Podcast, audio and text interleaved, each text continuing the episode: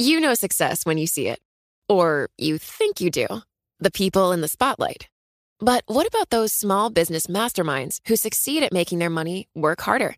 They do that by having a business bank account with QuickBooks Money, which now earns 5% annual percentage yield.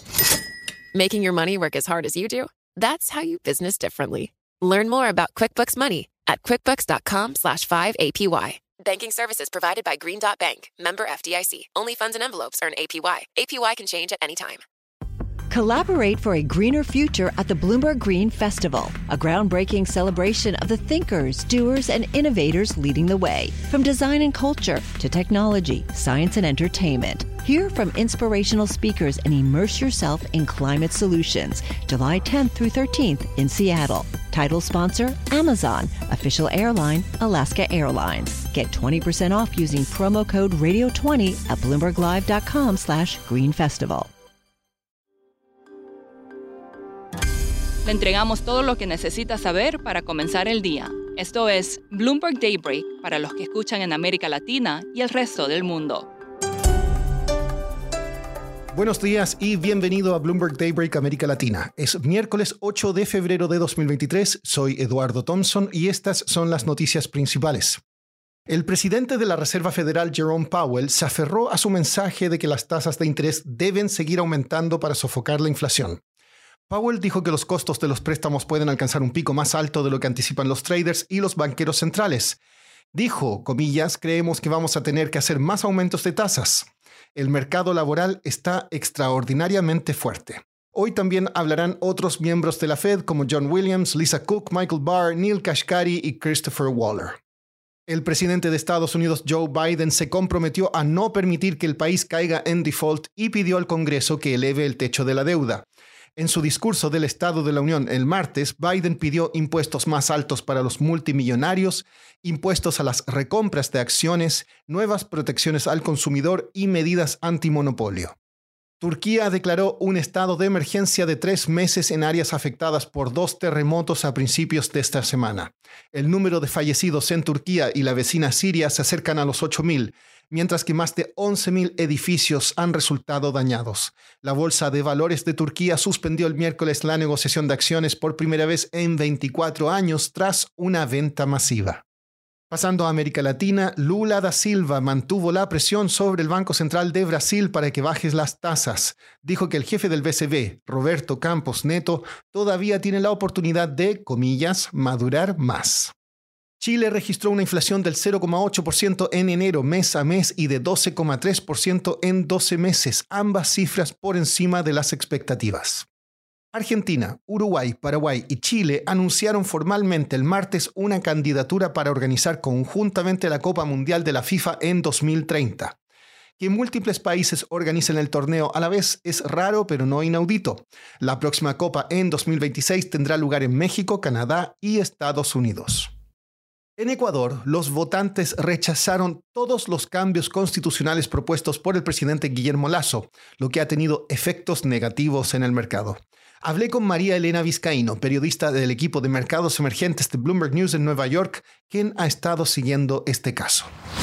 Después del resultado de, las elecciones del fin de semana, el presidente Guillermo Lazo queda con un mandato un poco más débil, ¿no? Por lo menos esa es la percepción que han tenido los analistas hasta ahora. Él propuso este referéndum constitucional, tenía ocho preguntas y de acuerdo a los últimos resultados que tenemos, las ocho propuestas van a ser rechazadas por los votantes.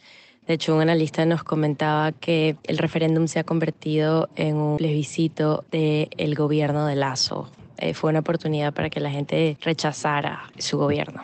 María Elena, ¿qué va a pasar con Lazo ahora? ¿Existe la posibilidad de un juicio político? Sí, efectivamente, esa es una de las cosas que, nos han dicho. Hay posibilidades de que los congresistas traigan otra moción de vacancia para el presidente Lazo antes de que termine su periodo presidencial en el 2025. ¿Y cómo lo ha tomado el mercado? La reacción del mercado ha sido súper negativa porque las encuestas hablaban sobre eh, más aprobación, ¿no? Y otra parte importante sobre qué ha hecho que el mercado se espante tanto es por las elecciones de los alcaldes.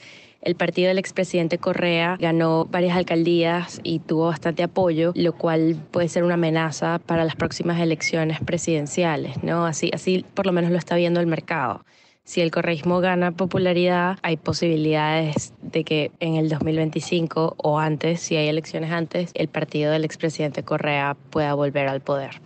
¿Y aumenta con esto la posibilidad de otro default de deuda de Ecuador? Creo que por ahora no hay, no hay temor a un default como tal porque el calendario de pagos de deuda de Ecuador es bastante eh, ligero durante los próximos años, ¿no? Pero eh, Ecuador tiene esta reputación de serial defaulter ha dejado de pagar su deuda un montón de veces en, historias recientes y cuando hay algún signo de inestabilidad política o un poco de incertidumbre por la parte política, pues los inversionistas huyen. Por eso la reacción ha sido tan violenta.